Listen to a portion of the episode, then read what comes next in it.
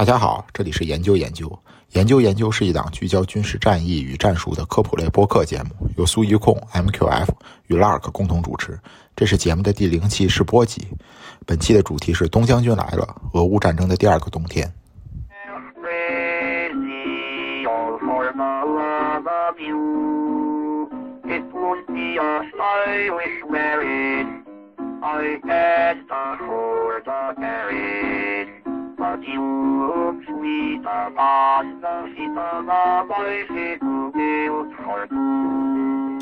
这个自我介绍从我先开始吧。大家好，我是 Lark，是研究研究这档节目的主持人之一。然后由于这个苏一控一直没有发给我这个自我介绍的这段音频，所以就由我来代为这个介绍他了。呃，这个苏一控他上这个节目是用了变声器的啊，他其实本人真的是一个女生。对，然后就是 MQF。Hello，各位听众朋友，大家好。呃，我是 MQF，前新华社的记者和编辑。啊，那好了，咱们现在就正式开始喽。先说，呃，如果听这期节目听众可能最关心的一点，就是也是问二位，这个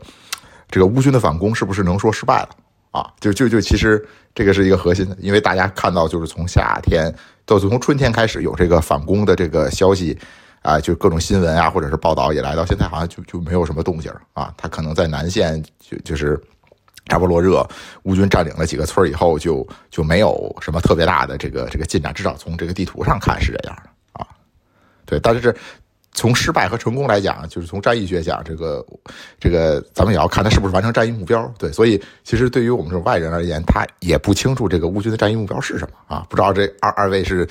觉得这个乌军的战役目标，它可能是什么？我先说了，因为其实那个 大家看，就是就是就咱们在本期节目这个录制的时间是十二月七号嘛，然后正好呢前两天华盛顿邮报刚刚发了一个专稿，就是一个两篇式的专稿，重点就是回顾呃就是这个六月以来的乌克兰军队的这个反攻失败的原因。当然华邮的这个文献，它是我的感觉，目前它是比较偏向于。就是基于这个美国美国国防部和参谋长联席会议的这个立场，然后呢，从从美国的这个军军事援助跟决策支持的两个角度去看它这个失败的原因。呃，然后就是如果如果比如说呃，当然这个听众朋友们如果有兴趣的话，其实可以去找华邮的这两篇专稿来读一下，应该在很多平台也都能找到内容。然后就是。我觉得从从从这个角度去延伸，那是实际上我们去去这个讨论俄乌战争第二个冬天，就是去评估乌军反攻的绩效。我觉得首先一个核心问题呢，就是说乌军的这个反攻，它究竟是围绕着什么目的展开的？然后呢，就是当当然咱咱咱们是这个大概为他列了这个这个这个三方面的这个这个论题嘛，就是一个是乌军的目标，然后还有一个呃就是就是实际上乌俄。两方为此做的这个准准备是什么？我觉得从结合这个我们近几个月以来的观察和华邮的这个文献披露内容来看，首先在第一点上，我们去判断乌军的这个战役目标，可能本身它就有一定的，就应该应该说这个站在乌克兰一方的这个，就是如如果我们定义现在的这个作战情况是一个这个一个一个一个国际的同同盟啊，或者说一个联合作战的。这么一种视角来看，那是实际上首先，乌军他这个战役目标自身，它就是一个受到多方牵制而互相割裂的。呃，然后呢，我我我我觉得首先去这个关注到一点问题，就是说乌克兰就是仅仅就这个乌军发动的这个行动的战役目标来看，乌克兰官方的定义，他划定的这个目标和打法，实际上和这个美国国防部和参联会给出的这个建议打法。就有很大的出入。呃，美国如果如果从如果这个华邮它披露的这个内容是比较详实，而且是符合这个过去几个月，尤尤其是今年冬呃，应该是二二年到二三年这个冬天以来，呃，美乌双方的这个战略沟通跟规划的话，实际上这个文献披露呢是认为美国当时建议乌军局限在它的这个南部阵线，比如说赫尔松跟扎波罗热，选择一个重点区域。然后呢，这个集中去打一个战役突破。然后呢，预定的这个战役突破呢，是要使用乌军现在新进武装起来的这些，就是所谓的这个这个这个北约装备旅，就是乌军的这些新建部队。然后呢，美国国防部呃，据说这个做了先后为为了这个反攻作战做了八次兵棋推演，然后兵棋推演呢，他最终预测出来的目标是说，这个反攻战役可能要持续五十天到九十天，并且是要乌军付出相当的人员代价，比如说可能有这个这个参参战的进攻部队可能要付出百分之三十到四十的伤亡才能达成战役目标。那么我们首先看美国的这个。就是这个建议和乌克兰实际的这个反攻，它就有很大的区别。我们看，实际上乌乌军的反攻，它首先是一个多轴线的。然后，因因为这个现现在在乌克兰的定义里边，就是向南沿第聂伯河朝向的这个，它叫南线嘛，对吧？然后朝向这个这个卢甘斯克跟顿涅斯克正面，它叫东线。实际上，乌军的反攻是从南线跟东线两方面着手的。还有一个呢，就是它应该是同时选择了三到四个不同的进攻轴线。然后在每一个进攻轴线上，当然他确实使用了这个北约的这个新制式部队。当然，这个因为啊，实际上整个就是反正至至少据我的观察来说，整个乌克兰的反攻实际上从一开始就陷入了一个僵局。呃，就是说乌乌军在遭遇最初的就是在面对俄军的这个强固呃防御地带的时候，他在在第一时间他的进攻受挫，没有发生像去年这个。库皮扬斯克攻势那样比较顺利的突突破的时候，实际上乌军就转变过来改用了这个呃消耗战的打法，而且呢，就是相对来说是更加顾惜自己的这个人员伤亡的。所以我们从这个角度去反推，我我认为只能预测，就是说乌克兰在进攻初期很有可能他规划的是一个多轴线进攻的这么一个目标。但是多轴线进攻，它的战役目的究竟是什么？因为我们看它进攻的三个轴线，其实呢，呃，当当然我我们可以说它的最终目标是这个同时冲向这个梅里托波尔、别尔江斯克方向以及这个顿涅斯克南部三个方向，然后最终呢，通过他的这个使使他的这个进攻锋线推进到亚速海沿岸，然后割裂俄俄军的各个防御集群。但是，呃，我确实认为啊。就是从切实性上来说，乌克兰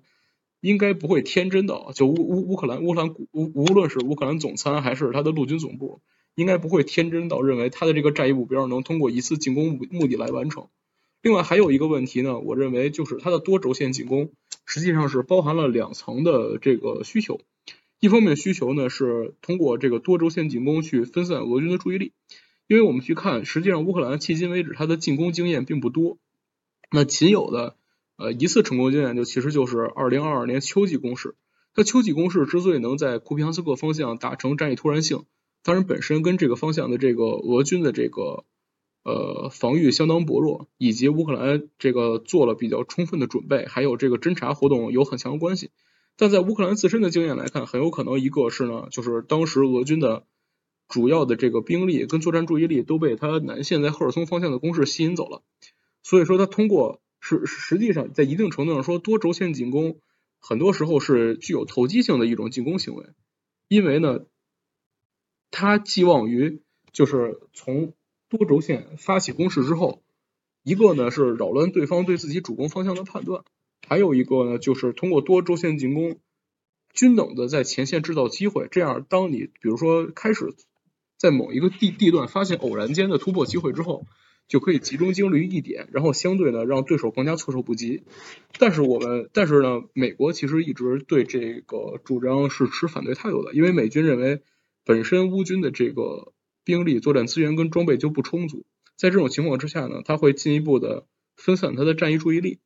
然后如果资源不能集中的话呢，突破作战其实就会显得更加艰难。当然，这个从从从美国的这个自圆其说的角度说，确实。战事的发展是像美军预预料的情况，是沿着这个方向发展的。呃，但是，嗯，我我我我倒是认为啊，实际上就是整个这个冬季攻势，如果真的是寄望于取得大规模，如如果无论是美国还是乌克兰，你抱有一个取得大规模突破的这样一个目标来看，实际上无论是任何打法都很难有切实性。我觉得这是一点，还有一点呢，就是。如果从实际发动攻势的角度说，我认为乌军的这个多轴线进攻，它的根本目的还是两点。第一个呢是有限的改善局地战线上的它的这个兵力布势跟战场部署条件。比如说这个对俄军的交通线，然后渡口，或者说重要的防御枢纽，呃，采取这个挤占破坏，或者呢就是那个达到火力消耗的目的。还有一个目的呢，主要是消耗俄军的这个前线的防御兵力，通过就是改善它的这个进攻进攻行动的这个杀伤比，然后来进一步消耗俄军的力量。我认为这这两个目标可能是比较切实的。至于真的说乌克兰寄望于这次突破行动有多么大的成果，嗯，我我目前对这个持保留态度，而且我也比较认真的认为，如果乌乌乌乌克兰总参和陆总真的从一开始就期望的是能通过多轴线进攻直达亚速海沿岸，那我觉得我们就要下调对乌克兰的这个军事战略决策能力跟形势评估机制能力的判断。呃，翻译。翻译有什么补充吗？我觉得我补充一点，就是多轴线这个东西是苏联军事条令里很很常见的一个玩意儿，而且你去苏联的军事史上看，我觉得就是他们会崇尚这种多轴线进攻，他们不喜欢把资源扔在一个单一的地方。然后，嗯他们整体，但是怎么讲吧，就乌克兰这三个轴线嘛，具体而言就是这个，就是大家都知道罗伯基涅，然后东边这个地方叫什么？叫什么？这个旧马伊奥尔斯克。然后再加上巴赫穆特这三个方向，它割裂的比较远，就是说感觉这三个方向轴向，就是说是相，就是在资源上就完全相互区隔开了。当然，当然不能只说乌克兰人区隔开的，俄国人资源也是区隔开的。然后他显然我觉得是在考想让这个这俄国人在这三个点之间就失去平衡嘛，相当于就是说你可能重重视一个点，然后其他两个点放空这种感觉。然后但是。就是俄国人的资源跟去年九月份已经不是一个情况了。去年九月份俄国人就是没有人嘛，核心诉求是没有人。现在俄国人有人了，他就他就就显得没有这么他的兵力就没有这么局促了。然后就实际上我也觉得这可能他们没有真的 serious 想过说，就像像像扎卢内说的，说要六十天到九十天打到亚速海。嗯，可能我觉得就是说他们手手里的资源。我觉得为什么他们会提到这个原因？因为我觉得他们手里资源只够打六十到九十天，因为可以看到，就是说他们这个南线反攻从六月七号开始打嘛，然后东线从五月的二十几号，然后打到九月份偃旗息鼓，差不多就是三个月嘛。三个月它前进的距离只有七八公里，主轴线只有七八公里，次要方次要方向没有没有进展，但还是打不下去了。我觉得这个东西可能主要是跟他手里资源，比如他的人力，比如他可能更重要是弹药。他可能美美欧给他投筹措的弹药就给他打打三个月，然后怎么打也是打，然后然后所以说打三个月之后不行，他自然就停掉了。然后，嗯，我我暂时想补充的就是这个。那我提一个问题啊，就是就是说，因为我看南线就是就是夏季的那块，比如说著著名的那个四十七旅，就是在进攻中损失了大概有二十多辆的这个布莱德利啊，还有这个。这个可能有十几辆这个豹二啊，A 六、A 四啊，或者是这种。当时在这个互联网上，这个视频、小视频这传播的也比较广。然后，对，这大概在我印象也是我最后一次看到，就是从这个夏天以来，这个乌军这么一个在短时间内出动那么多技术兵器，然后对发动进攻。然后，对，当然最后结果可能不是特别理想，但我觉从我个人感觉就是还好，就是因为哪怕是对四十七旅这个规模，我觉得就就那进攻肯定是会有伤亡的嘛，对，但是感觉。他伤亡就这一批，就是出现一定损耗之后就就不动了啊，就又回到了这个，就像你说这个这个走这种消耗型的这个这个这个打法了啊，不再不再追求什么突破这种的。对，当然我不知道背后的伤亡就发动这种进攻是是不是就真的非常大啊？因为我觉得这种技术兵器损耗从我的感觉来讲，感觉还好啊，就是就对，因为我我我觉得也不能算是一个特别。大的一个损失吧，啊，我觉得就是属于这个常规可能偏多一点的这种损耗啊。呃，对我我觉得，呃，回应回应一下这个问题，其实呢，呃，如果如就就还还是还是回到我刚才说的，就是这个《华盛顿邮报》最新披露的美军的这个就就是美乌双方的对这个呃今年这个乌乌克兰乌克兰攻势的这个这个展望情况，实际上如果说我们从这个无论是舆舆论，还是说这个一般的这种场外场外民众，或者说这个持持作弊上官立场的这个各国军队来说，实际上你对这个四十区里的表现大加斥责，本身就是一种我我是觉得跟跟跟美国给乌克兰提供的这个战略规划建议是一种自相矛盾的行为。为什么呢？呃，我们首先看一点啊，美军，我其实我我我刚才刚提到这个问题，美军预测乌克兰进攻应该是把主要资源砸在南线的一个点轴线上，然后在这个点轴线的攻势，美军还预期就是他要可能付出六十到九十天的时间，其实这个跟翻译刚刚说的这个六十天到九十天的周期恰恰是吻合的，所以首首先我觉得扎扎卢日内的说法很有可能，他反而是对这个美国作为资源支持方的一种回应或者响应。因因为美实际上美国最初时给乌克兰划定的，或者说美国提供建议，或者说美国通过他的军事评估给乌克兰谋划的这种作战方案，有可能是在某一轴线上通过三十天到五十天，呃，通过呃这个五十到九十天的时间，最终打到亚速海沿岸，然后呢对俄军产生一个战战役割裂。但是我们与此同时也要意识到另外一个问题，因为实际上六十天到九十天已经是一个就是这个突破防御作战比较长的。呃，相对比较漫长，而且势必会发生高损耗的这种作战周期。但是，呃，美国它其实是现在用这些东西，它在指责乌克兰自己在分散资源。但其实从美军的角度讲，美军或者说整个这个西方国家的这个军事援助体系，真正为这种消耗战做好了准备吗？其实我们从四十区里的这个战斗表现来看，呃，虽然说他在这个初始进攻的时候。确实，它呈现出了比较糟糕的联合，就是联合战术进攻能力。但实际上，这种作战损耗，即使这个部队的训练是很妥善的，这种损耗也一定会出现的，并且它会反复的出现。这本身就是突破，就是应该应该叫高烈度常规作战中突破作战的一个常态。就是你可能比如说通过改善你的这个部队训练，通过最大程度的发挥你的火力和装备绩效去减少伤亡，然后改善这个。你自身伤亡跟对方伤亡的这个比重情况，但其实刚性的损耗这是完全不可能避免的东西。那么如果乌克兰真正的去沿着美军给他划定的目标去搞这种突破作战，比如说他进攻一个月之后，正常情况下造成了百分之二十到百分之三十的装备损耗，那美国能把这个损耗及时的给他补充上来嘛？但如如果你不能对人呃，就如如如果我们目前去划定啊，我们认为人员补充是乌克兰的责任，而装备补充呢是美国或者北约体系的责任。那实际上，我认为从乌军目前的资源情况来看，无论是及时的获得这个重型体系重重重型装备体系的外部援助，还是说自身呃就是有比较成熟的兵员能够不断的维持部队建制去保持进攻能力，这其实都是不存在的情况。那么在这种情况之下，即使乌克兰按照这个，即即使乌克兰初始按照美军的规划去打，而且即使四十区里的突破打得很好，他一定能把这个进攻作战维持持续两到三个月的时间吗？我觉得这个问题我其实也是存疑的。所以从这个角度说，呃，很有可能美国或者北约体系为乌克兰提供的这种作战方案本身就是跟他的资源支持力度是不相匹配的。当然是，但我我如果反反向的来说，乌克兰自身做的这个多轴线选择，很有可能也是受到了，就像刚才翻译说的，受到了它自身的这个资源限制的影响。它的资源限制的情况，加之它对这个前线可能不稳的这个担忧，还有包括基于它自身的这个就是苏联军事传统，或者说它的这种军事思想，然后它的战役法、战术体系的这种思维的惯性。其实这个是乌克兰应该能为自身选择的相对一个比较好的方案。另外还有一点呢，就是呃之之前美国方面的几个信源里头一直提到的，就是说乌克兰这个攻势它其实面临着很大的政治性压力，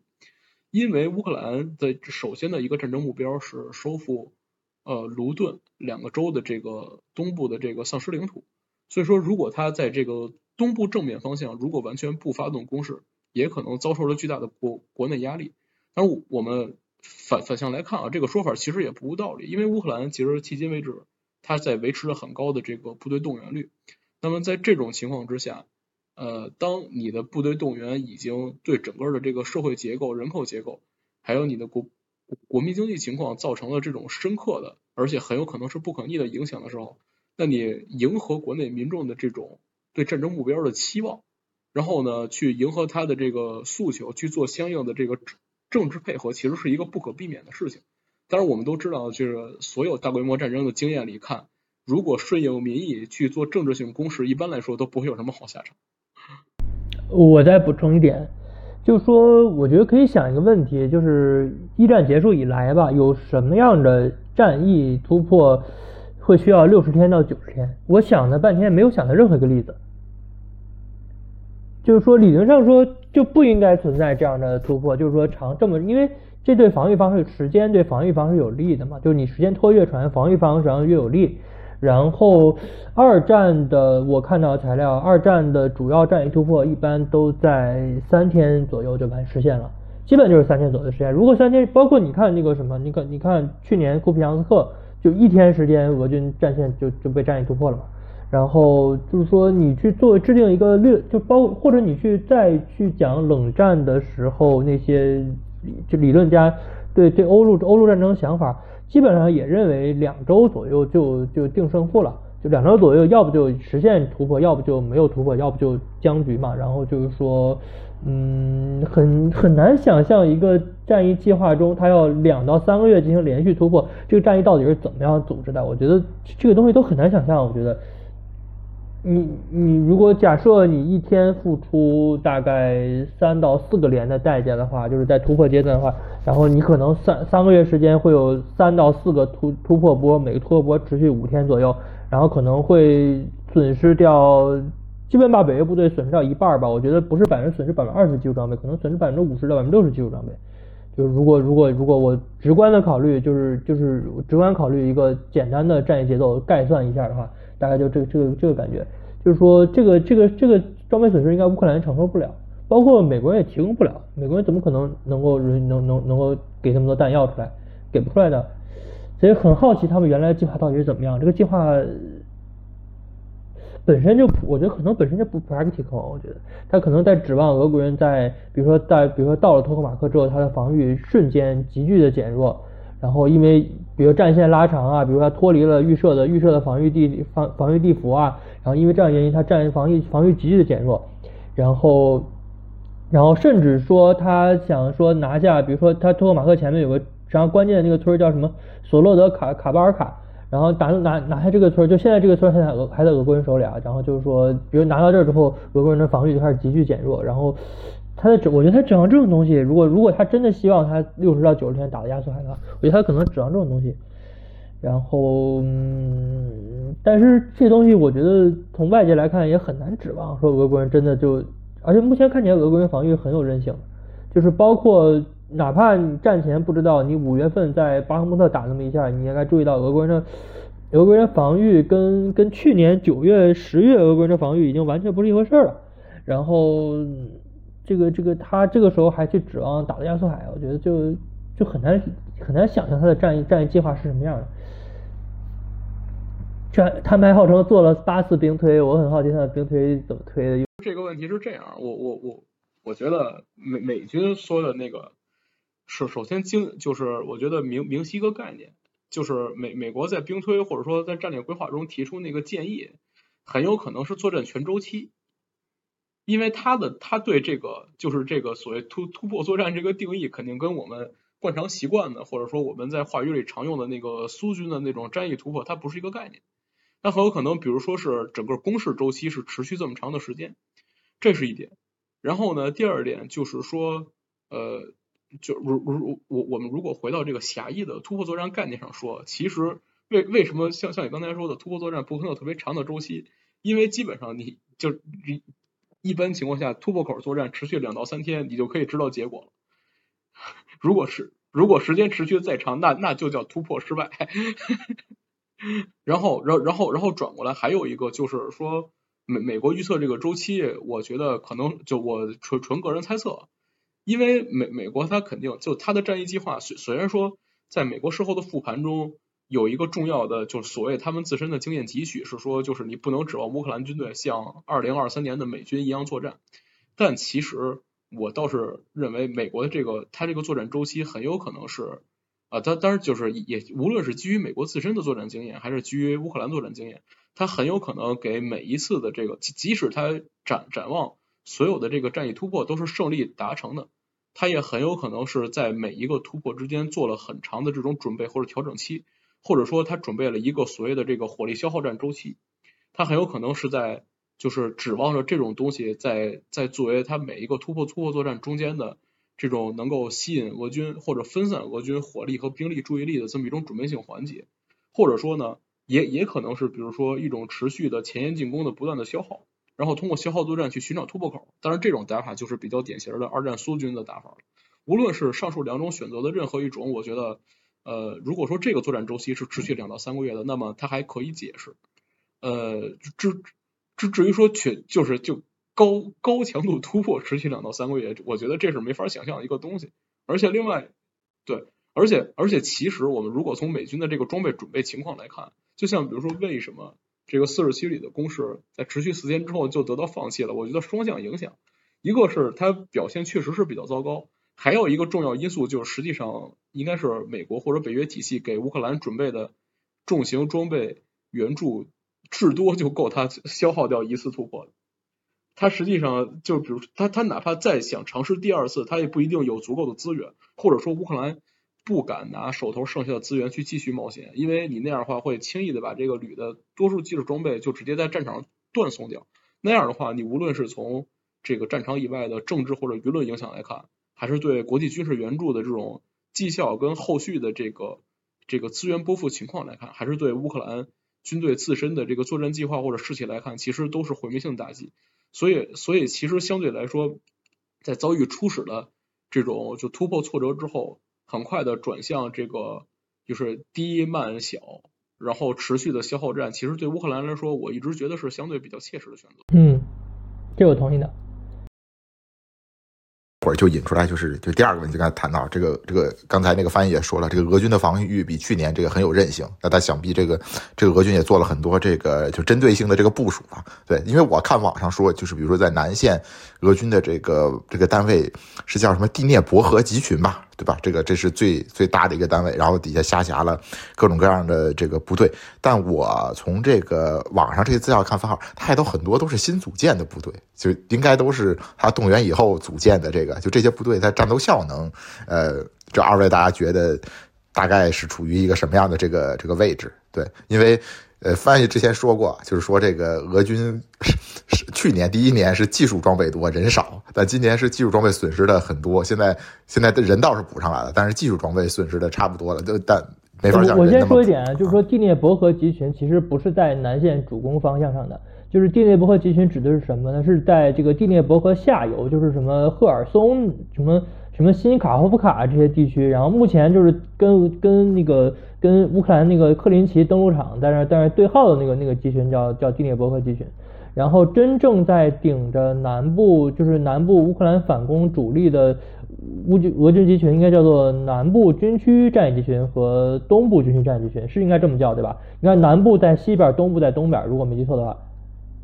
然后他们的分界线大概就在那个乌克兰的某一个突破点，就是乌克兰的东部那个主攻方向，就是那个旧，就是就就是旧马伊尼夫卡那个地方，就以以那个轴线为为切割。然后西边是，我看啊，对，西边是东部集群，东边是东边是南部集群。呃，我我印象中他那个分界线应该比较靠近马林卡，对，因为因为马林卡应该就是应应该应该就已经是东部。东部这东东部地区战战役集群的那个进攻方向了吧？马林卡本身是幺五零师嘛，是那个是是是是，但是那个幺五零师现在在谁管都说不清楚，我觉得，就现在现在俄国人变得很乱了，这个对，然后俄国人的主要我觉得主要的就是。就是因为他动员，他局部他部分动员，然后他把人，他之前人力情况是非常糟糕的，糟到什么地步？就是说，就是从从二二年的五月份起吧，然后大部分俄国摩步连应该就就正常一个连，我我之前还查过，正常一个连应该是满编应该是九十几个人来着，我查一下，我这现场现场有个数据，反正应该九十五六个人吧，实际可能就二十多个人。然后就是说，你就最近流行一个词叫“填线宝宝”嘛，就是他就真的没有填线宝宝，然后然后就是到到处拿各种杂牌部队来填，然后就是说步兵你在防御的时候，步兵是很重要的，因为你你靠这个装备，你不可能顶在一个地方防止敌人渗透，然后他就一直是长期是严重缺乏步兵的一个状况，然后，但是到了这个去年九月份之后，情况就很大的变化，就是说他至少把人人员的员额基本就补充到满员，然后他组建了大概四十个左右的领土防卫，他叫领土军的就摩步团，就专门用来二线就是反就是防防渗透的，这样哪怕你一线阵地被突破了，然后你在二线还是有有有一些部队，有些八卦列岛可以制止住乌军的后续发展。然后它整套体系实际上在今年的一月，或者说今年一月份，甚至甚至往前点，去年十二月就陆续到位了。然后最晚最晚的部队，我看到有今年五月份然后到前线的。然后，然后他他只要前线兵力密度一上来之后，就是面对就是就乌军这种资源投入比较少的进攻，他就他就可以抵挡了。然后这个这个不管是在东面，在巴赫穆特还是在南面，这个这两个突破口都表现出来。就是乌克兰人会说，哎呀，我们杀伤了俄国多少人？但其实俄国人根本不在乎这么点人。就是你你你说你杀伤一一天杀伤多少个人？但是其实俄军总量摆在那儿，俄军可以轻很轻易的弥补自己的兵人员损失。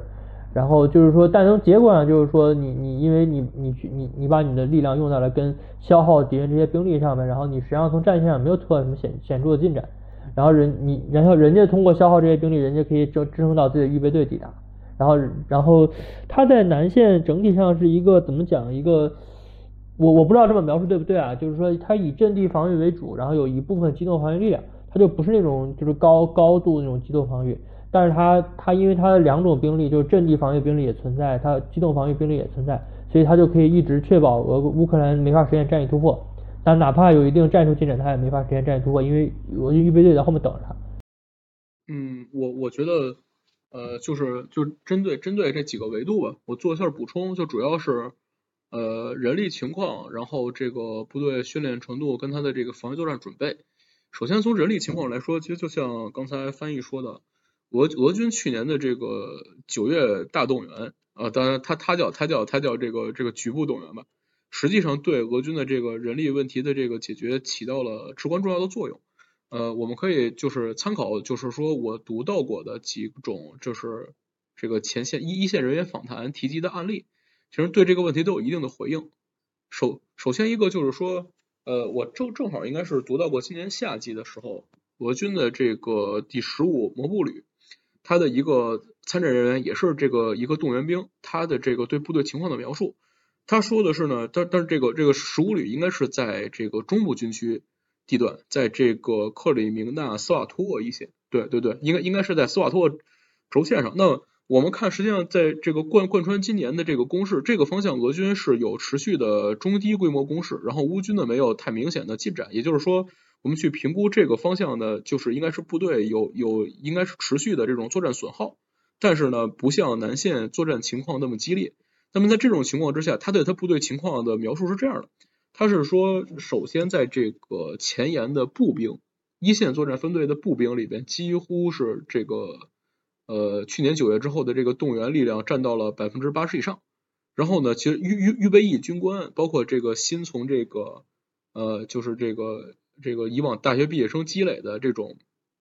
这个这个这个玉玉官，或者说有大学学历的人，新授予。军衔的这种玉官的比例也所占不低，但是呢，总体上军官还是紧缺的。然后呢，这个越是越是相对的技术兵种，动员兵的比例越低。然后呢，战前和战争爆发之后新签的合同兵的比重越高。但是总体来看，这个部队结构已经和这个呃，应该是去年二十四战争爆发之前的这个俄军合同兵占较高比重的这种人力情况已经大大不同了。那么动员兵较多呢，实际上是就是从人力运用上，它有个相对的利好，因为在俄军发布这个动员之后，实际上就是他在发布动员之前，所有的这个军事合同你是可以根据个人行为去终止的。但是呢，这个动员令发布了之后，之前被终止的军事合同，以及就是在延续中的短期军事合同，实际上是都得到了某种程度上的无限期延长。还有一个呢，是对这个。收到动员令、动员起来的兵员来说，这些人其实是没有一个呃，就是明确的短期动员期结束的这么一种，就是你可以随时结束自己参战状态这种选择的。他应该要到底的到自己的这个动动员期满。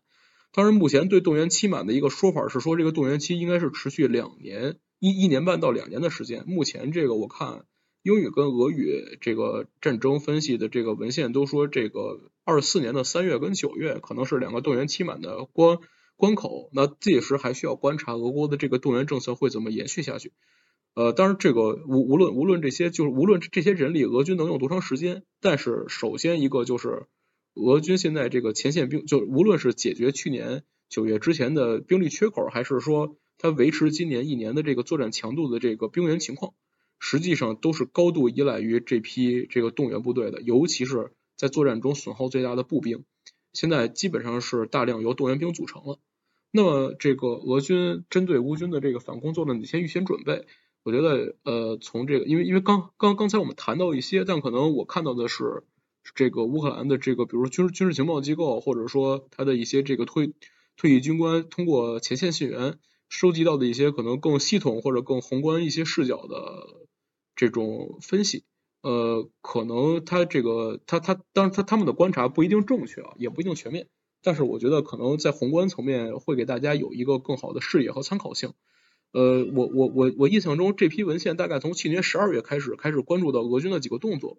首先一个呢，就是这个，因为因为现在俄国的对这个战区，它它我如果我记得没错的话，它应该叫这个呃特别军事行动呃西南方向作战总指挥部还是总司令部，然后呢，它规定了就是划定了一个一个一个一个西南方向作战作作战战区，类似于冷战中的这种联合战役方向，或者说联呃这个这个联合战略方向的这么一种概念。然后这个战区的负责人呢，就是现任的俄军总参谋长格拉西莫夫。但实际上，格虽然看起来啊，这个非常像一个挂名，但是据我所知，格格拉西莫夫到任之后，实际上对这个俄军一线态势的改善，他是做了非常多的这个切实的努力的，而且确实也有一些行动，从这个今年这个俄乌的这个拉锯战来看，是发挥了一些效果的。首先一个呢，就是因为我们看去年库皮扬斯克突破之所以能够发生，呃，我认为两个原因，第一个是这个俄军一线防御部队在这个去年的战争打到夏季的时候，他的这个部队充实度已经很低了。还有一个核心问题呢，是去年那个时候俄军多数一线部队，它实际上只有一个单线防御的这种防御配置，也就是说，一旦实现了突破，后边就可能像乌军当时的进攻部队那样，就是就是短期内至少在两到三天之内呈现出一个一泻千里的这种态势。那为了防御这种态势出现呢，格拉西姆指导这个全线的俄军做着两种努力，一种努力是他开始系统的构筑了两道呃三道这个防这个这个这个防御防御地带，而且他防御地带的这个这个准备跟这个地带纵深都还是很可观的。当然，这个我们看很很多文献都提到，今年这个在作战中乌军最头疼的就是俄军这个所谓的地雷阵。那实际上，它的这个地雷阵嘛，就是就是如如果大家熟悉这个苏军的这个战役法的话，实际上就是这个呃历来苏联军队在这个战战役防御上所所惯常的一种防御梯次配置方法。也就是说，大量的比如说，它会在这个一一般情况下会设置这个两个防御地带，呃两两两到三个防御地带，每一个防御地带呢还会区分第一防御阵地和第二防御阵地。然后在阵地的前沿会大量的配置，比如说这个永固的或者半永固的野战性的工事，然后工事前会设置障碍物，比如说这个，然后这个反坦克壕、封锁壕，呃，然后这种各种这个联络联联络性道路，然后最最前沿会设置一个能受到火力掩护的一个很深的这种地雷地带。当然，这个随着现在这种就是就是工兵布雷技术。的这个深化，它布雷也是有更丰富的方法，比如说它可能设置一个就可以机动调动调整的雷场，或者说短时间内针对于突破这种突击的布雷或者应急性布雷，这种这种情况俄俄军都会做，并并且呢，在这个呃，比如说这个 RUS 就是这个英国叫什么皇家联合兵种联联合军种研究所的研究中，他认为俄军的这个工兵，尤其是地爆。和这个筑城工兵，呃，就是这这个这个这个驻伪工兵吧，咱们讲按按照按照咱们解放军的军语，就是这个这个筑城伪装伪装工兵，他的这个工作绩效其实是很高的。呃，Rose 认为实际上是俄军陆军各个兵种里可能工作工作绩效跟这个这个这个战前的这种作战能力维持的最好的一个兵种。当然，从从这个俄军攻势的强固性来说，它确实也能做到这一点。我觉得这个是可以被时间证实的。然后除了这个防御之外呢，俄军还做了一个事儿，就是它实际上在每一个就应该大致上是以每一个这个作战集群的下设的这个集团军或军级单位为核心，在在这个就东东部正面是在这个它呃向北沿线的一些州，比如说呃这个别尔格罗德，还有呃布良斯克和那个沃罗涅日。然后在这个向东正面呢，是在卢甘斯克跟顿涅斯克州的后方；南部正面呢，是在这个赫尔松的赫赫尔松州和扎波罗热州的前进后方，还有克里米亚。它实际上是以这个军和集团军单位为这个就是基本的单元，它都在后方设置了一个类似于部队轮换休整基地这样一种就是这个。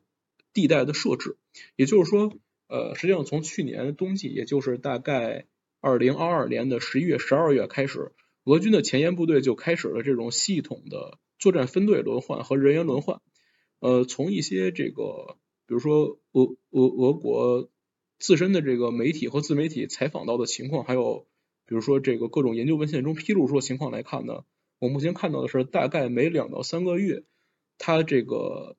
这个动动动员兵和合同兵人员就能得到一定的，就是去这个前进后方地区，呃，脱离战线休整的周期。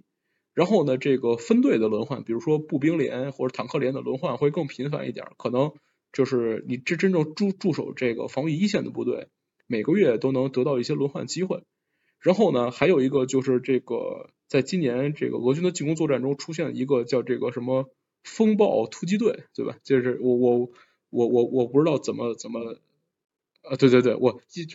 这这个这个是一个一个一个，对，这这个是一个一个直译啊，因为它它跟这个一一九一八年皇帝攻势的时候德军搞的那个东西在话语上有点像，但实际上它的这个作用是一个是一个也大大致上是连级建制单位的，呃，然后集中了比较精锐的。这个兵员的一个嗯联合兵种作战分队吧，或者说联合兵种突击分队，它其实是主要起到这种作用。然后呢，就是我看的文献里特别提到，就是说这种这个所所谓的这个风风暴突击队，在日常的这个作战行动中，它是不不蹲守前线的，也就是说，他平时都在前进的后方地区呃集结，然后训练。然后呢，比如说一旦出现乌军，如果在乌军进攻的情形之下呢，去做机动增援或者封闭突破口。如果是在乌军防御俄军进攻态势之下呢，它会充当俄军发动小规模消耗性进攻的矛头。当然，这个呃总总之来说，就是就是俄俄军在一线配置里也做了很很这个细致的这种兵员划分。但是如果从这个部队训练角度来说，像那个 Rose 今年应该是今年这个春季披露的一个文献中呢。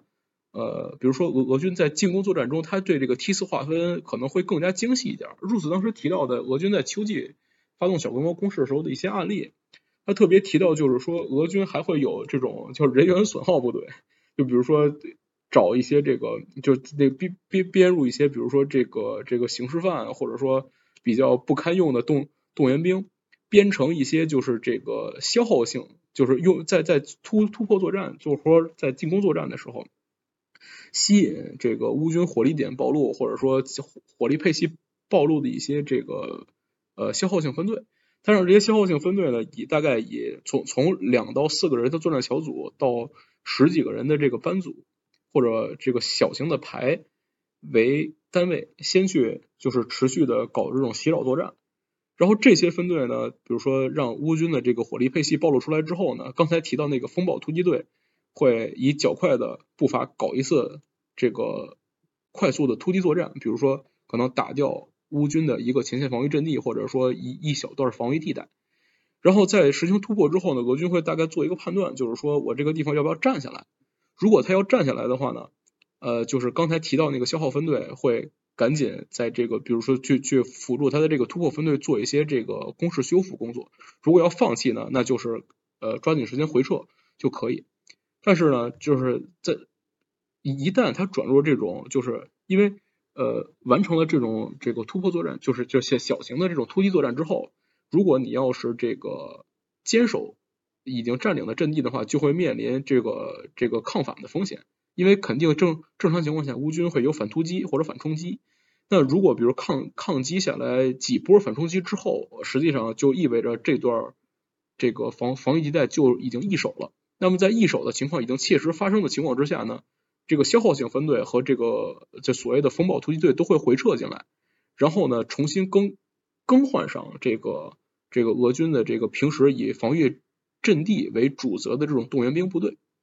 那么我们看，就是实实际上我们去回顾上述的几种情况描述。无论是他这个这个永固或者说强固防御替代的这种建设跟配置，还是说他这种部队日常就是以这种呃阵地战或者堑壕战为中心的这种呃部队管理，然后战术训练，然后分队的这个功能区分的这种配配置模式，其实呢这些东西我我我们虽然看起来啊在现代作战中不是特别常见，但其实这些东西是有着非常古早的历史前身的。呃，比较典型的一个特点，比如说我们看这个一战在西线作战中，实际上一九一五年和一一九一六年，法军就在这个法国阵线上发明，就是发发展出的当时这个阵地战轮战体系，其实跟现在的俄军搞的这一套就非常的接近。但是从这个角度说，实际上就是就是就就说说的这些是是呃支持了刚才翻译提的一个说法，就是说。呃，俄军它实际上已经在自身的这个作战思维、跟功能定位和力量建设和训练上全面的朝向，就是我要打长期防御作战这个方向去做准备了。当然，从这个角度说，实际上就是因因为大家知道这个战争进程发生变化的时候，你两方都要做相应的调整。那从这个角度说呢，就乌军是不是呃基于这种。就是阵地战的前景，认真的或者说做了有绩效的这种突破作战，跟联合兵种作战的准备呢？我目前的感觉是乌军这方面的准备力度，或者说他的作战转型力度、力量建设的转型力度，其实是要比俄军的绩效是要低一些的。翻译，我觉得能不能这么讲，就是说，嗯，这个，这个。就是战前，不管是俄还是乌，它的武装力量建设实际上没有都没有考虑过这种长期阵地作战。然后，不管你是防御也好，还是突破也好，没有考虑过这个东西。然后包包括你看他们的这部队结构，从最最低到战术部队，就到 BTG 这个级别，BT 这个这个东西是不适合做做做这种突破的，也不适合做阵地防御。然后实际上，他们我觉得是现在就是战争到了第二年，大家成了一个重新学习阵地战这么一个阶段。就是说，因为因为冷战的时候大家思路都是就是一个快速战争，就说是认为欧陆就会一个快速战争嘛。然后然后包括我觉得到了就是到了苏联解体之后，俄乌的部队建设都是以那种就是那种就是大纵深的，然后快速的那种机动防机动攻防为主。但是现在情况就到了一个你需要去重新引入二战，甚至甚至你说难听点说的一战经验到这么一个阶段了，然后你你你整个的过去的战术体系也好，你的编制也好，都需要调。俄国人就相当于走的比较快，因为俄国人他他他有一个大大额的一个。这个一个一个人人力涌入，然后再加上他他他的本身技术装备也比较比较富裕，然后他有时间去做这件事儿，然后所以他动手就比，而且他现在在防消极阶段嘛，他现在在防御，所以他动手什么的都比乌克兰要早。然后现在乌克兰其实面临乌克兰就是说他也不知道说他绩效低还好，还是说他转型慢也好，总之他就是慢了一步。我认为。补充一点，其实翻译刚才说的也是一个一个很很很切实的问题。就其实我们看，就哪怕你基于二战的历史经验的汲取来看，当时其实进入冷战时代，多数国家对于阵地战的这种打法都是无视或者抛弃掉的。但其实有趣的反而是，但但但但其实有有有趣的反而是，就是如果我们局限在阵阵地战这种这样一种打法上，首先一点就是从二战东线的经验来看，苏军自身的阵地战经验并不是非常的浅薄。其实我们看在苏德。就东线的这个北段和中中段吧，就是应该我我们如果用德德国的在战争多数时候的这个北方集团军群跟中央集团军群看，其实很多部队是长期处在处在阵地战状态之下的，但是实际上在战后对，但但实际上在战在在冷战时代，这个苏军的战战争经验汲取的时候，实际上是他我我觉得他是在军事科学研究的过程中。因为这跟他展望的未来战争形态是不符的，或者说跟他期望的未来战争形态是不符的，所以把这些战争经验很快的抛弃掉了。而美国在二战中的经验，它相对来说更加别致。美国的阵地战地段是它的很次要地段，呃，就是意大利战线。然后实际上我们从这个意大利战线美军的表现来看，他一直也没有为这个就是就是在意大利作战的美军实际上在打阵地战。但是他从来没有做好这种向阵地战的转型。那么美军真正学习阵地战，就把这一课补上，实际上是通过朝鲜战争来完成的。但是他在朝鲜学到了什么，就是能传到他的后续不武装力量建设上的经验吗？因为感觉就朝鲜打完之后，很快他就立刻也也忘了这些东西了，就是很快他的武装力量转型就完全把阵地战一整套都抛弃掉了。但你想想，就当时没有人想这个东西，就是当时会大家会很憎恶阵地战，就包括你去谈两伊，然后然后你去你谈两伊就说哎呀一战水平，但是实际上现在看起来你俄乌也没有高明到哪儿去嘛，反正大家都会打成这个样子，甚至你说冷战变热了，比如说你变热打到 D 加三十，会怎么样呢？对，可能也是这个样子，就但是就是没有人去，没有就冷战时候，整个冷战还有战后，没有没有任何的理论去想这些事儿。我我我觉得其实这这就是回到刚才我的一个说法说，就是说他对未来战争，他到底是展望还是他的愿望？我觉得这个东西实际上是是愿望取了很大一部分成分，因为实际上无论是一战还是二战的这种消耗战经验，这个经验自身都过于痛苦，因为凡是消耗战，它就它就意味着。就是就是双方都知道你的资源人力需要无限的叠加，最终最终叠加投入到你难以承受的程度。但是与此同时，在消耗战的战役模式里头，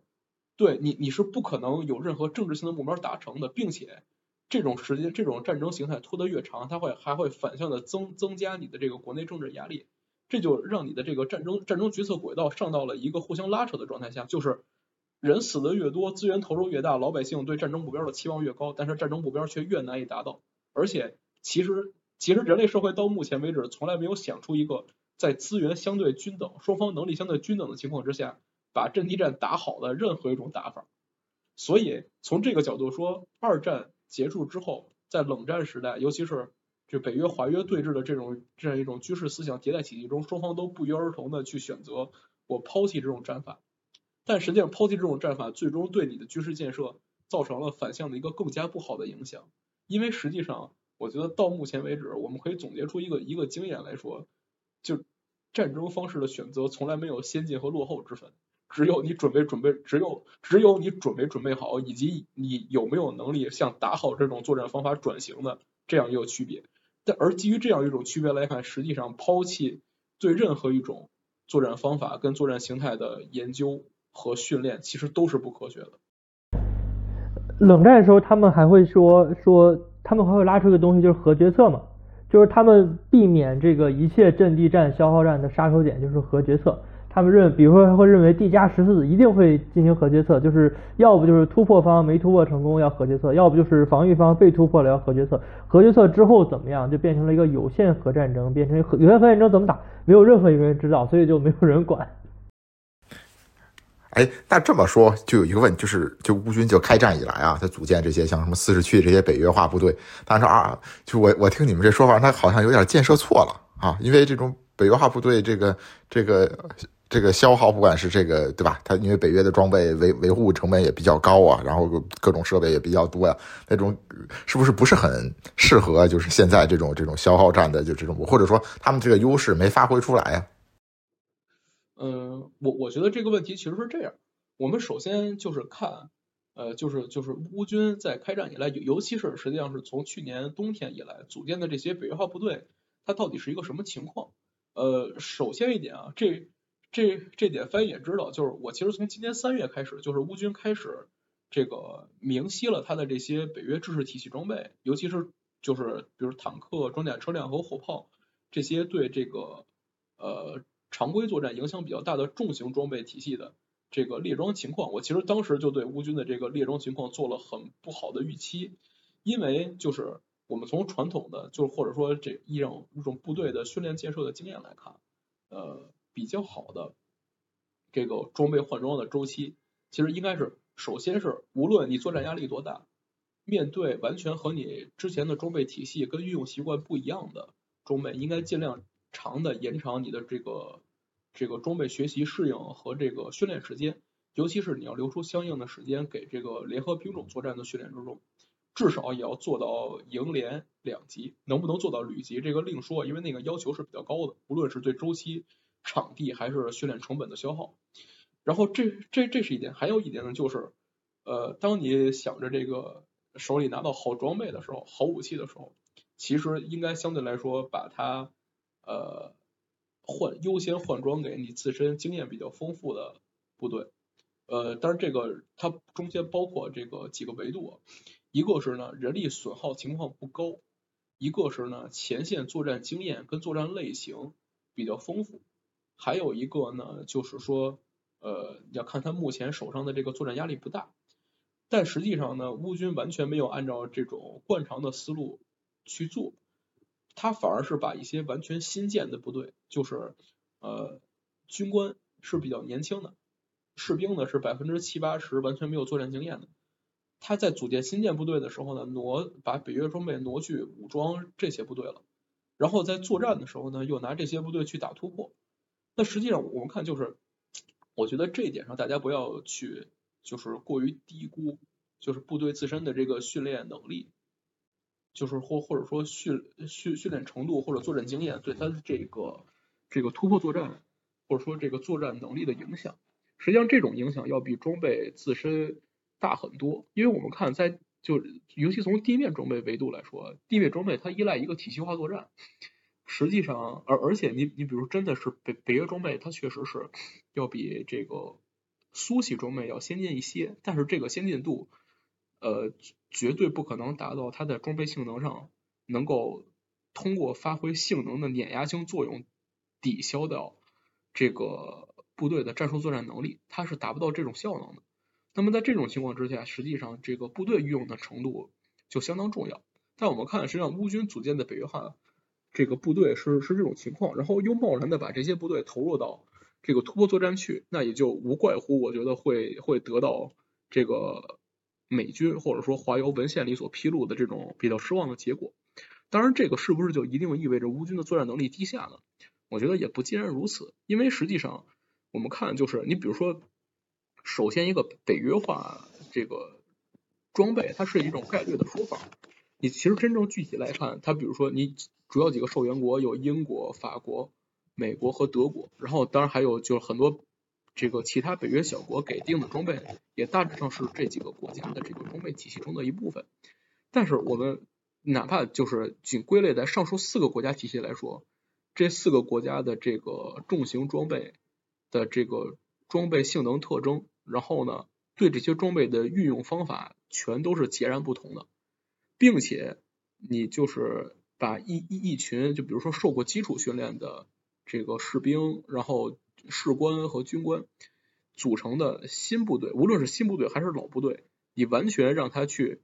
转型，接受到这种就是舶来的装备运用体系跟训练体系，实际上也是需要损耗相当大的时间的。但是实际上，乌军，我我我们可以看到，他从接受装备到这个部队投入战场上，我感觉多数乌军部队获得的这个训练周期可能连半年都没有。当然，如果比如说，对，而且而且，比如说具体到就是说，呃，这个熟悉装备、接受一手经验，因为我我们可以看之前这个正好今年秋秋冬，呃，这个这个去年冬季都有一些文献出来嘛，就是说当时这个这个比如说这个德国，然后英国军队怎么去培训乌军的这个坦克乘员，实际上他训练时间都很有限，我印象中一般情况下没有超过两个月的。那么在两个月的周期里头，实际上你能做到的只有说从技术角度把这个把这个坦克。驾驶的原理给搞清楚了是可以做到的，但是在这个基础之上，实际上我不认为乌军有任何的能力去适应或者学习到运用这些外国装备的外国打法，或者说外军的作战体系是什么样的。那么在这种时候呢，实际上无论你收到多少先进的北约装备，最终只能靠乌军习惯的传统苏式打法去对这些装备做运用。当然，你比如说在用这些装备的时候，它会因为这些装备的这个这个性能特征，它性能会有一些压制性的或者突出的作用，在运运在装备运用上会显示出更高的这个这个这个装备的这个呃性能优势或者效能比。但是你不可能指望呃换了一种坦克，这个乌军的战斗力就马上能获得倍增。尤其它还是在就是你实际上投入战场的这个乌克兰军队。本身也不是在乌军里很强的部队的这种这样一种前提之下，它只能实际上对你这个先进的北约装备的运用产生一种抵消性的作用。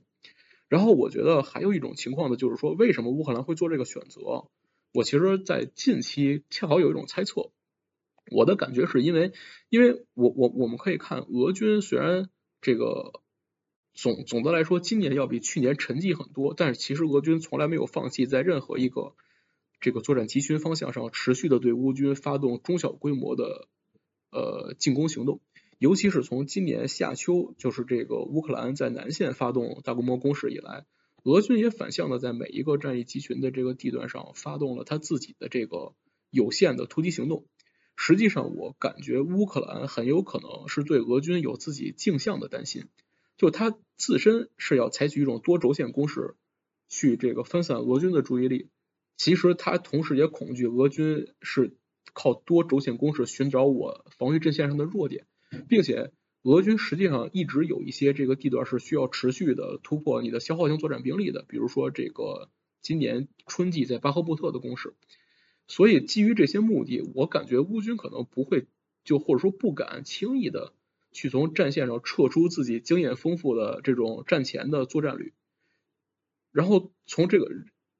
从从这个角度上说呢，我感觉，所以实际上乌克兰在这个新进的攻攻势上投入这些这个新组建的北约化部队，其实某种程度上也可能是一种无奈之举。当然，这个投入投入北约化部队的这个结果，我们也已经看到了，其实并不是太好的。另外还有一点呢，就是呃，我觉我觉得就是无无论是综合我们就是上一段对乌克兰这个这个今年攻势情况的描述，还是对这个北约化部队的估计来说。我一直认为乌军其实，在某种程度上有一种就是短时间内大量损失的恐惧，因为实际上就是短时间内，他如果有一支部队在在进攻作战中，他持续不断的做资源投入，然后导致出现了大量的损失，那么除非这个损失能换得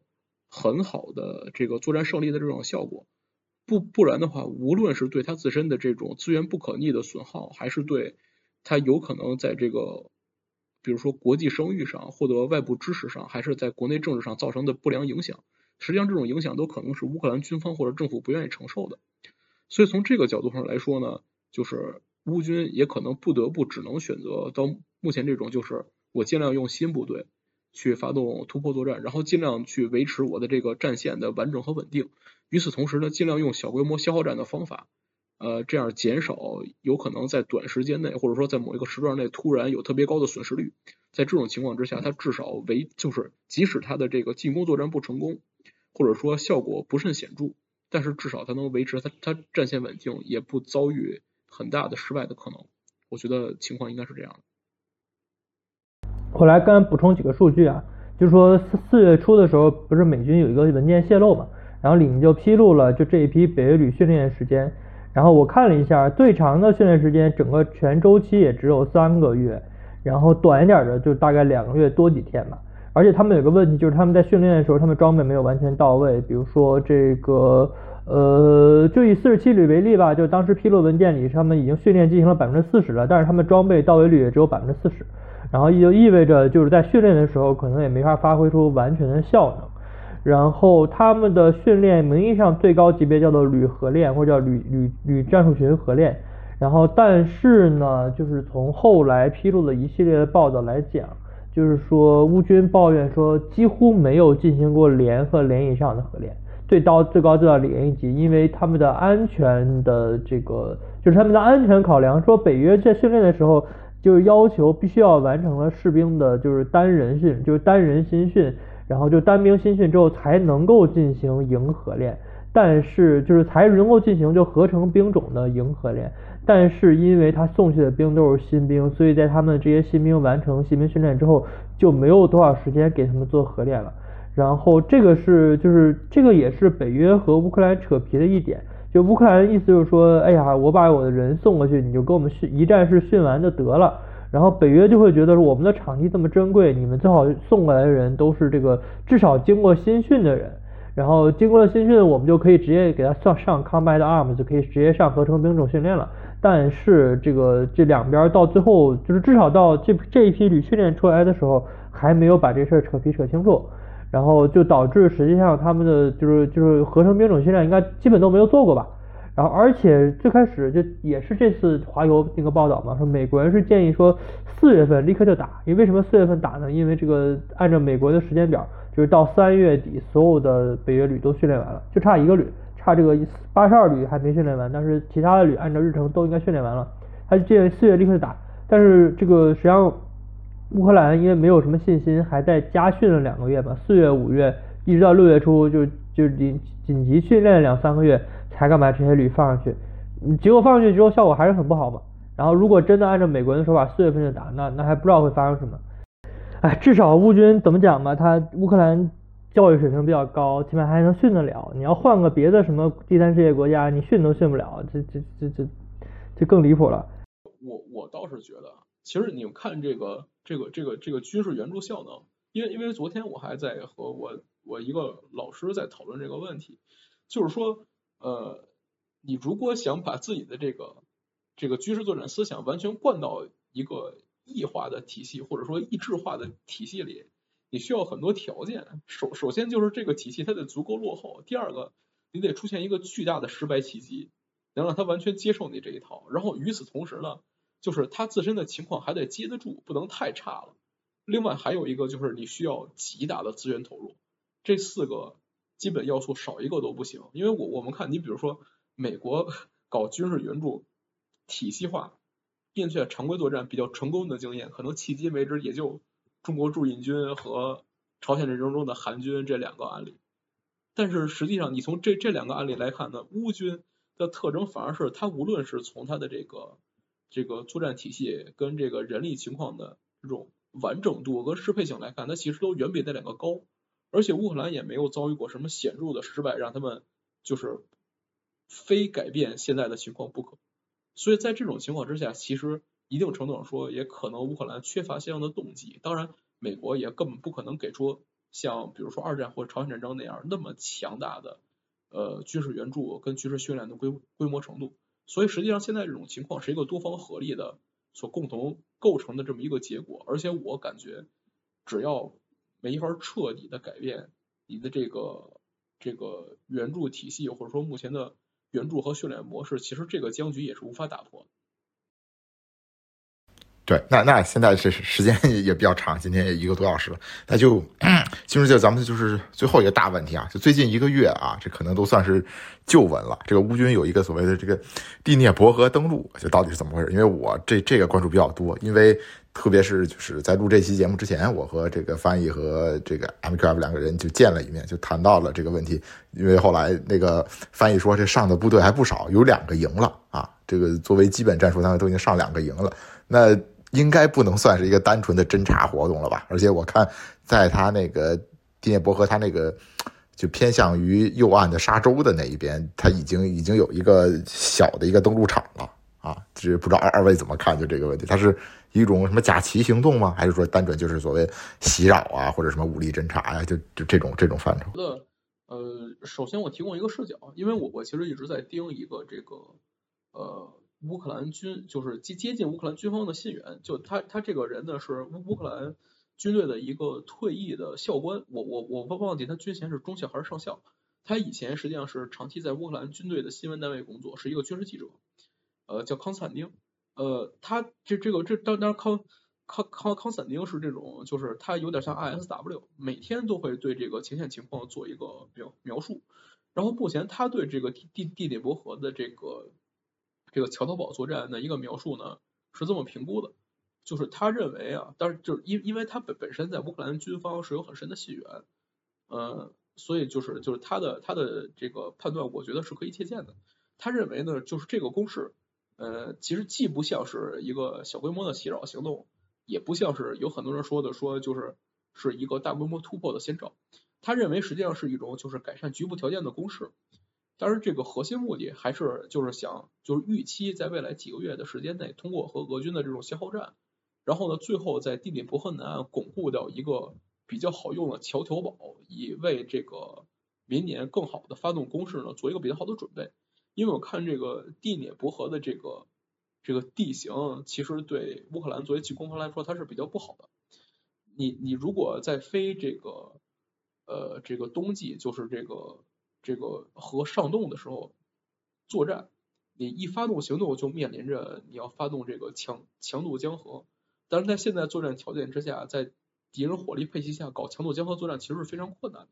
而且这个需要乌军的这个作战，无论是作战能力还是资源的这个准备度，还是他消耗的决心，其实对乌克兰来说都构成比较大的挑战。但如果乌克兰能够在这个南岸地区，在这个冰季的这个封冻期，呃，夺占和巩固一个登陆场，实际上对他的这个明年的这个攻势作战就会有就会相对来说有比较大的利好，我觉得这是一点。所以说，实际上某种程度说是一个改改善呃地段态势的一种这个战术性行动。其实应该说既既不很很战役性，但也不是一个简单的袭扰。然后呢，呃。如果如果大家可以找到这个登陆场附近的地图呢，我觉得它还有一个目标，因为整个俄军的这个地地涅伯集群，它实际上是就从目前我看到的这个分析和文献来看，呃，它沿着这个赫尔松南部地区构筑了三道呃防御地带，但是在赫尔松南部地区构筑防御地带呢，它有一个相对的障碍，就是南南向的这个。乌乌克兰地区跟这个东向的卢顿两个州地区，它有比较大，它的这个地形相对对防御来对防御方来说不是特别好，因为这个东向地区有很密集的这种城市居民点，可以很容易的构筑成这个绵亘的防御地带。但是它南向地区，首先地形是草原，第二个居民点的规模不大，然后呢，这个互相间隙也比较大，实际上是，然后也没有其他的这个江河或者城市地形可以作为你的这个屏障。所以在这种情况之下，实际上构筑连续防御地带是比较困难的。然后呢，为了维持这个防御地带呢，你实际上还是需要有比较多的这种既有的这个比较高标准的道路，就东尤其是东西向的道路去维持你这个这个一线的部部队供给。那如果乌克兰现在这个桥头堡巩固下来，它实际上是可以对就是处在俄军第聂伯河集群防御布势里边。这个处在中央位置的，保障它一线防御阵地的一个东西向道路起到一个火力封锁跟切断的作用。那如果达成这个绩效的话，实际上是对未来的这个俄军防御作战，尤其是在高强度作战之下，它的这个作战补给跟兵员补充都会造成一定的影响。所以我感觉目前的防御态势，或者说乌军的目的，可能是目前是这种情况。嗯，翻译。嗯，我是觉得这个就是。不能指，我觉得不太能指望这个地这个这个登陆场能够发展成什么样子。然后我实际上觉得顿涅茨河就是就是就第聂伯河它的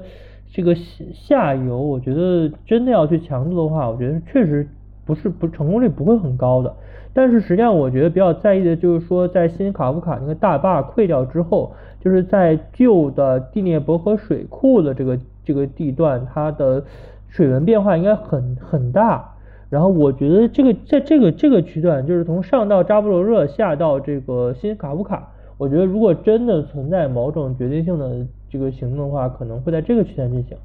然后俄国人目前还是在，就俄国因为现在登登陆桥头堡这个东西这样，就桥头堡就会越小越难守。现在这个这个区域呢，就是说如果乌克兰人没有进一步投入意愿，增加这个克林基登陆场的这个欲望的话，他一定要撤。就是它这个小地是不可能完全维持住的，然后目前它的维持方法好像就是据俄国人的说法，可能它更依赖对岸的这个直射火力支援，还有还有 FPV，就是那个那个那个人人手套遥控那个无那个自杀式无人机，然后但是我觉得这个这个东西它不会永远能坚持下去，就说去如果如果这个桥头堡如果发展不了的话，肯定最后会撤撤出去。我觉得可能一个月吧，就像你看之前那个叫做 Dacia，就是那个就是赫尔松，就是那个大桥正南边正正南边那个那个地方，就别墅区，然后他也是俄国人，就乌克兰人守了大概是守了一个月吧，就撤走了。然后我觉得克林奇这块儿也估计该撤，可能可能一个月左右可能也会撤掉。他会不会真的坚持到冬天过去？我觉得不太好讲，而且也不太好讲一个还有一个问题就是。这个今年冬天地涅伯河会不会有一部分封冻？这些东西都因为现在水温条件改变很多，现在都说不清。这个这个这个这个，我觉得如果封封冻会和不封冻可能会很大程度上影响这个这个双方的这个整个这个情况。对对，呃，然后我们就是说从从从兵力角度来看一下。就我我我对乌军相对来说就是这种前线部队情况掌握不是不是特别多，那看翻翻译看下边要要要纠正一下。我印象中乌军发动这个强渡江河，然后这个突击桥头堡作战的，应该也是海军步兵吧？对，陆战队，他的陆战队军就是整个赫尔松方向应该就他成立了一个陆战队军嘛，整个赫尔松方向不对，应该叫陆战队师，我觉得。反正整个这个方向就是由陆战队的几四个旅，三三五三六三七三八吧，应该没记错的话，这四个旅负责的。他们应该就是在北岸的轮换。然后比比较比较有趣的是，我们看俄军的这个消除桥头堡跟封锁突破口这个作战，呃，其中的参与部队有很多也是海军步兵，所以某种程度对，所以所以某所以某种程度上，这其实是一个两边海部的 捉对厮杀，可。对吧？可可能可能要比去年的这个马里乌波尔更有趣一点。然后呢，从俄军目前的这个防御，就是或者说反反冲击的态势来看呢，就是因为因为很多很多这个听众，包括我也有之之前我有朋友也也问过我，就是说这会不会就是需要俄军有比较大的兵力突破口，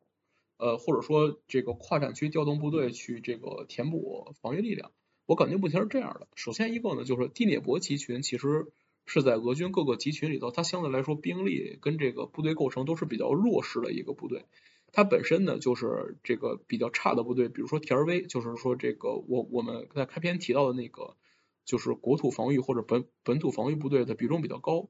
然后呢，部队的这个补充情况跟装备密度也不是特别的大。当然，在在这个这个这个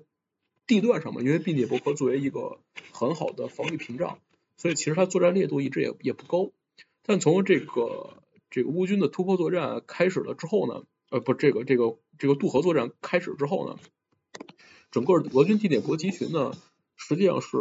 就是围围绕着封锁这个桥头堡，他一直在对这个桥头堡做向心攻势，并且有趣的一点呢是，参与向心攻势的其实都是在俄军的这个定义里比较精锐的部队。我印象中目前包括这个他的几一些海军步兵部队，像以前黑海军的八幺零旅。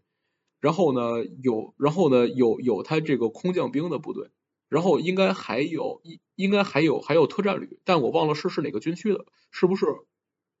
十旅？对对对，呃，而而且目前有一个动向很有意思，就是呃，这个并并且也也是一个很有很有趣的情况，因为呃，这这是说一个题外话，就是俄军的各个作战集群，它其实都是以这个不同的军区为基础组建的，只有第聂伯集群比较特殊。呃，据我的观察，地地地涅伯集群应该是空降兵总司令部组建的，而且地地涅伯集群，对，而且而且而且而且第聂伯集群目前的指挥官特特普林斯基就是前任的 VDV 的司令，呃，所以说呢，呃，我我我不知道这个是它有资源调动的便利还是怎样，但一个有趣的事实是呢，这个之前俄军在贯穿着，就是从去年年底发布新闻号。以来一直在克里米亚地区组建他的近卫第幺零四空降师，对吧？他基础应该是，哎，是吗？哦，对，那然后他他那那他他的基础应该是以前的三三十一旅吧？因为三十一旅番号我已经很久没见到了。没没没有近卫，没有近卫，就是幺零四，他就是幺零四，没有近卫，没给近卫。呃，对，没错，三十一空降旅现在投入战场了已经。嗯，这个幺幺零四师之前一直在克里米亚地区呃做部队训练，但是近期这个俄乌双方都有学员观察到，这个师的下属的几个团已经调到了，就是这个乌军，对对对，已经已经已经已经调到这个乌军攻势正正前方的二二线地区，所以我感觉这个即即即使乌乌克兰持续的发动攻势，应该第聂伯河集群依赖自身的力量也能把这个突破口糊住，应该是问题不大的。对呀，呃，不只是幺零四，就是新组建的那个七十摩步师也到了，然后还颇有一些损失吧。七十摩步师那个二十六团在这儿，然后然后对，然后。这个蒂涅伯河集群现在它主体是组建了一个新的集团军，叫做十八集团军，就是 当年勃列日涅夫那个集团军，然后现在在这儿，它下辖那个二十二军和四十军吧，然后他们在组建两个新的师，觉得现在实际上已经有，就是就是相比于就是战争第一年为止，它实际上组建了很多新部队了，就包括四十四空降师、幺零四空降师、七十摩步师，现在还在组建四十六和四十七两个摩步师。然后据说四十七已经快拉上来了，但是这然后其他几个值四十四还没见到在哪，然后这个四十六还没什么动静，然后这块我们还在追他部队的信息，但是没有什么更多的东西。就是它这个小地实际上很小的，它这个整现在乌克兰控制区的正面宽度只有两千米，它的纵深呢，如果你以建成区来看，也就只有不到四百米。然后就是名副其实的一个小地，然后这个地方你要就是控制，你要 contain 住它，应该我觉得问题不大吧？俄国用这么多兵力。哎，那我看你说的就是什么，就这些师这个，那可以说这俄国它现在战战后组建这些部队就又回到了这个师团制了，是吧？它之前都是旅和营，他现在这种也也也顾不上这些了，又回到传统这个师团结构。对，其实我就一直很看不上俄国人的旅编制，但但是这个话题可能太大了。但是就是他现在恢复到比较传统的结构，但是恢复是恢复吧，但它的装备编识率目前看起来不高。就之前据乌方的情报啊，就是也是我我跟 M Q F 看的同样的是看康斯坦丁马绍维茨，然后他们的。他们说法基本就是说人员几乎是满编，但是装备编识率只有百分之五十左右，火炮百分之五十，坦克装甲车可能更低，可能只有百分之三十编识率，但人员编识率非常高，就是说一个团他们报告一般都在两千四百人左右，因为因为战前这个一个标准的摩步团应该是两千两百五十人，如果没记错的话，相当于人员都是满编甚至略超的，但是它的技术装备数量很有限。然后他组建的部队应该大部分就是这个水平吧。然后因为现在看起来俄国人的装备补充速度肯定是跟不上他消耗的，就不用说组建新部队肯定跟不上他消耗的。然后他肯定整体的装备的妥善，这个装备的这个就是这个编制率吧、配置率、识别率应该都不高。包不管他是新部队还是他既有部队，应该识别率都不高。然后都是各种混，有啥用啥，就是各种混杂的情况。然后不会像战争初期那样，我们能够就根据装备和基本涂装就可以倒推部队，然后现在应该都做不到。对，而上这这块我也补充两点，就是一个是呢，就是虽然去年的这个动员给俄军解决了很多人力问题，但是这个问题不可能永远的按照目前的这个方法解决下去，因为首先一点呢，就是从从法规上来说，它这个动员兵的。这个这个你你的动员是有期限的，当然你你可以对吧？继继续这个俄罗斯政府可以耍个流氓去去把这个期限延延长，但是如果长期的霍霍这一帮人，他还是会对他的这个社会造成很多不良影响。那么还有一点呢，就是你经过这一年的战争消耗，他其实没有获得其他新的，就是除了他还在小批量的大量动员这个刑事犯之外，他没有获得其他的这个稳定的兵员补充渠道。那么在这种情况之下，就是说俄军如何把这种旷日持久的这种消耗战的这个人力问题给解决下去？那么会不会发生下一次的动员？其实这个都有待观察，尤其是明年也是一个比较敏感的年份，因为明明年是俄罗斯的选举年。呃，虽然说对这个结果，我我我感觉目多多数人都都认为结果是是比较比较对，结果是是比较肯定的。但即使在这种情况之下，俄俄国的县政府肯定也会对这个，就是不是要在选举之前搞动员，或者说有可能把这个动员尽量拖在选选选举之后，他肯定这个东西会对他的这个政治走向，就是明明年的这个选举的选举政治跟政治走向，我感觉其实会对明年俄军的很多动作，无论是这个攻势还是他的作战形态。还是它的资源、人力动员都会有一定的政治性的影响，但是这个影响其实完全是在这个战场或者军事目标之外的装备问题。就是我我是很认同翻译刚才的说法，呃，确实这个你无论如何，俄俄国现在无论是它这个技术装备的这个这个复复装和新生产情况，还是弹药的这个消耗情况，都赶不上它的这个作作战损耗。所以其实虽然俄俄俄国的装备情况比乌军稍微好一点，因为乌乌军是有很高的这个对这个对外部的依赖的。俄国虽然这个外部依赖性不算特别强，但是它总体上还是没有逆转它的这个消耗大于补充的这种情况。那在这种情况之下，实际上已经对俄军很多的这个技术装备运用产生了很大的方式改变。我我我目前观察到的，当然这就几个几个碎片啊，可以供大家参考一下。一个点就是说，现在俄军的这个炮兵部队已经很少搞这个骑射了，甚至这个连级甚至排级的骑射都不多，而更多的是这个单炮射击。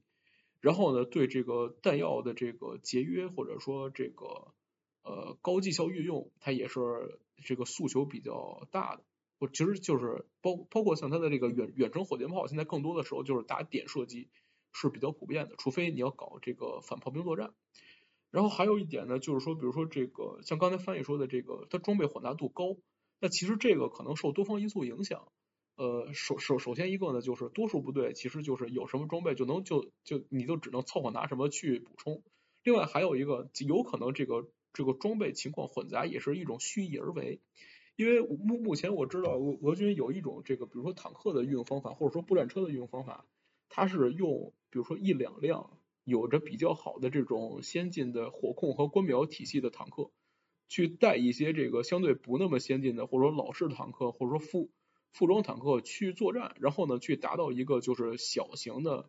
呃比如说坦克这个作作战群的这个指挥车的作用。那其实，在这种情况之下，你需要的是，就反而是这个装备类型要更复杂一点儿，呃，你你才能维持这种作战结构，并并且相对也能改善你的作战绩效。另外还有一点呢，就是，呃，其实有有一个很有趣的点，就这个这个问题其实是这个这个今年一些这个在西方国家训练的乌克兰军队的官兵反映出来的问题，就是说。呃，现在俄乌战场上，它这个连排的这个，就尤尤其是步兵连排的作战体系，已经和我们传统认知的这个现现代战争的这个步兵连排作战体系有一定的区别。其实它就是这个，应该说个体兵员发挥的作用更大。然后呢，这个就哪怕是这个连级的分队，它的这个连的这个这个指挥部。和前沿也也要，比如说，首先是进一步的这个分布式，就用用美国的这个军语叫分布式，或者说分散化。另外一个呢，就是可能你要要拉开更多的这种战场距离，因为现在实际上在这个小型无人机大型充斥的这种情况之下，虽然无人机对这个人员的杀伤绩效没有这是很多这个这个这个这个未来战争预期的那么高，但其实无人机它还是极大的。解决了这个你基层的这个态势感知的问题，所以呢，也也进一步反向，实际上这个增强了对你这个分队战术运用跟这个部队集结这个态势的这样一种态势的影响。但是一个比较大的问题是呢，多数西方国家在这个他自己的这个部队训练管理体系里还没有融入这些经验，所以可能比如说他从德军或者美军那儿学来的这个分队战术，在战场上他是很容易。这个就是就是就是遭受这个这个无人机或者这种分布式这个战术打击的这种创伤。那在在这种情况之下，实际上我我也在想，这个也一定程度上为我们至少就是启示了一下，就是未来战争中有可能的这种呃营连作战形态是什么样的。当然，这个它它有自身这个这个俄乌战场特殊性，因为它这战场空间确实比较大。呃，人员装备相对于空间的这个密度是比较低的，所以说呢，就是实际上就是无无论是态态势感知的难度，还是说这个这个态态势感知的绩效，都要比这个密度高的这个地方要要这个更更有效一些。但是这个是不是有可能就是塑造或者说为我们指明一个未未来有可能的分队，就是这个步兵分队作战的打法？我觉得是需要观察，